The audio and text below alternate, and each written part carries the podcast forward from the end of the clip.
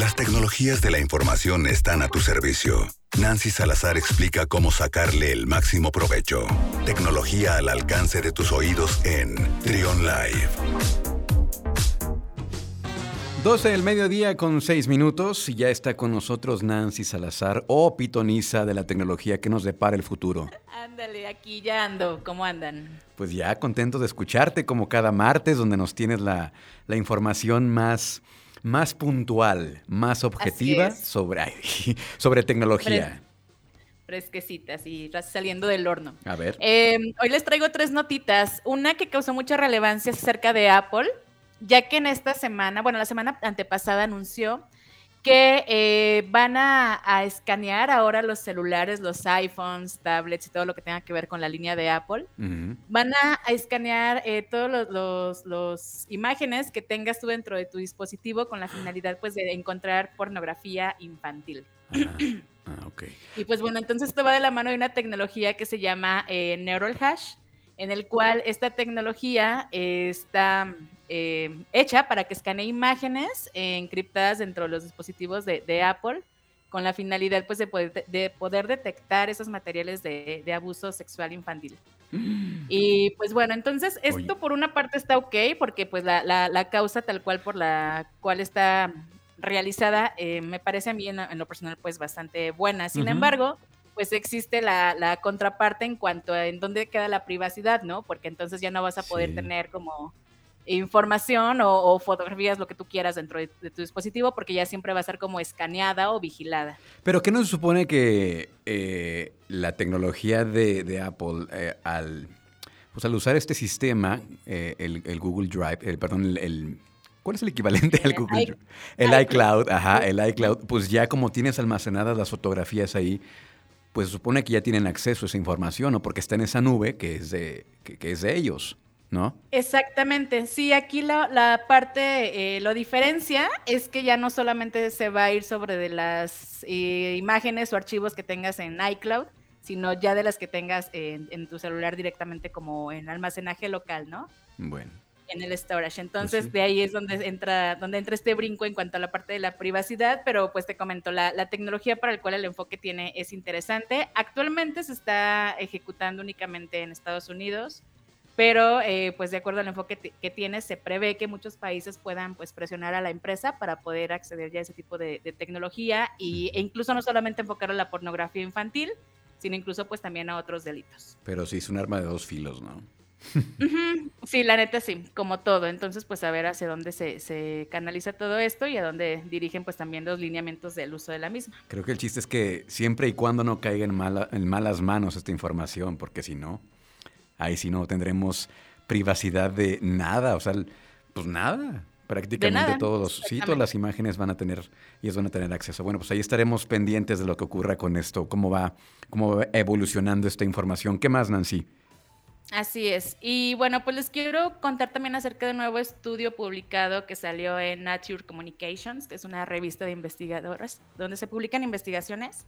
Y bueno, pues publicaron una nota acerca de que unos investigadores de Corea del Sur crearon el primer robot camaleón, que es el primer robot capaz de, imitar a, un camaleoncito, así tal cual como los conocemos. ¡Qué maravilla! Entonces, esta tecnología de camuflaje artificial, sí, sí, está fantástico. La, esta tecnología de camuflaje artificial se pretende que, que en un futuro se implemente en la, bueno, puede ser utilizado en diferentes contextos, pero en sí como el objetivo por el cual se, se visualiza en este momento es que pueda ser utilizado, por ejemplo, en la parte de transporte, sobre todo en cuestiones de tráfico y demás, pues en, en lugares donde no esté como muy eh, despejado el ambiente o, el, sí, el ambiente me refiero a que haya neblino demás.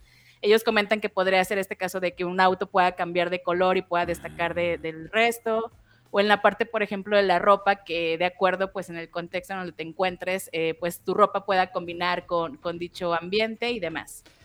Entonces, este tipo de tecnología, pues es básicamente algo, eh, a mí se me hizo muy, muy cool, muy de ciencia ficción, porque es justamente un camaleón y cambia así súper rápido de, de color y es un robot bastante interesante.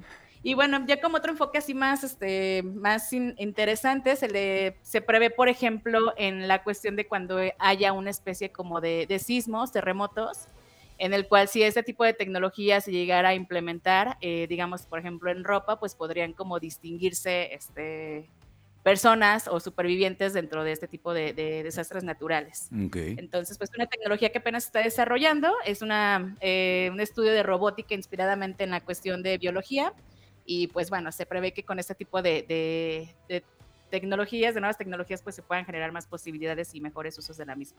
O sea que esta tecnología sería aplicada, por ejemplo, en desastres naturales como, como el, un terremoto para que la ropa brille, para que la puedan, puedan encontrar a la persona entonces.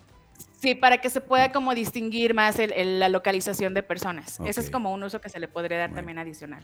Bueno, menos mal que le van a dar usos este, provechosos y usos de bien, porque pues tú sabes que muchas de las tecnologías que se desarrollan pues son pensadas en, con fines bélicos, fines militares. ¿no? Y eso, pensé que eso me ibas a decir, pensé que eso me ibas a Bueno, seguramente lo van a usar también en algún momento, pero, pero bueno, qué bueno que le van a dar estos, estos buenos usos a esta tecnología. Y también se me viene a la mente otro ejemplo de, estaban diseñando un dron inspirado en el vuelo de la libélula.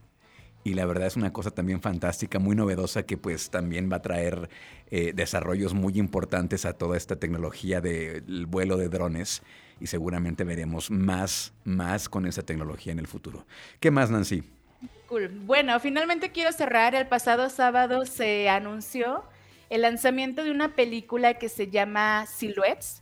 Esta película es de ciencia ficción y bueno, aquí lo interesante de esta película es que es la, primera, podría decirse, en el, en el mundo, en este lanzamiento que se paga con, criptomonedas. Si mm. ustedes ingresan a la página de Silhouettes, así se llama la, película, pueden pagar con eh, diferentes este tipo de bitcomonedas, como con Bitcoin, con Litecoin, etcétera. Y también, este, otra de las características que tiene es que los, los tickets, los tickets que tú adquieras, pues también van a, incluir esta nueva tecnología de los NFTs, que ya es una tecnología que también ya hemos eh, venido platicando, aquí a lo largo de esta participación.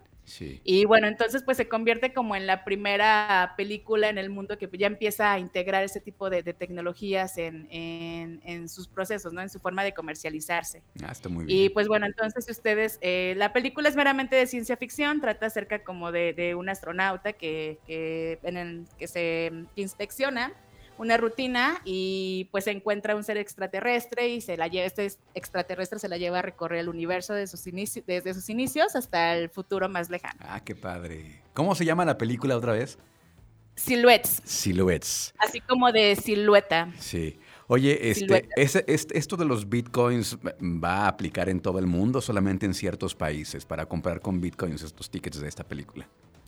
En todo el mundo. De hecho, se ingresan al link, eh, silhouettesmovie.com. Ahí ya pueden este, pagar directamente con, ese tipo de criptomonedas. Algo, una de las ventajas de las criptomonedas es que pues son, digamos, aceptadas en cualquier parte del mundo, ¿no? O sea, no hay como esta, este intercambio o, esta... Que es exclusivo de alguna parte.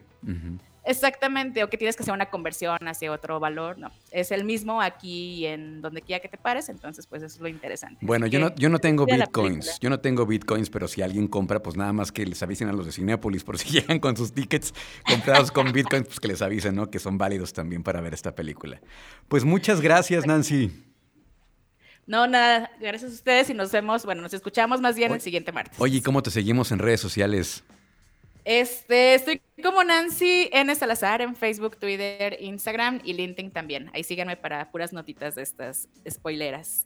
Excelente, nuestra pitoniza de la tecnología, Nancy Salazar. Gracias, Nancy. Nos vemos, chao, chao. Escucha, escucha, Trión, sé diferente.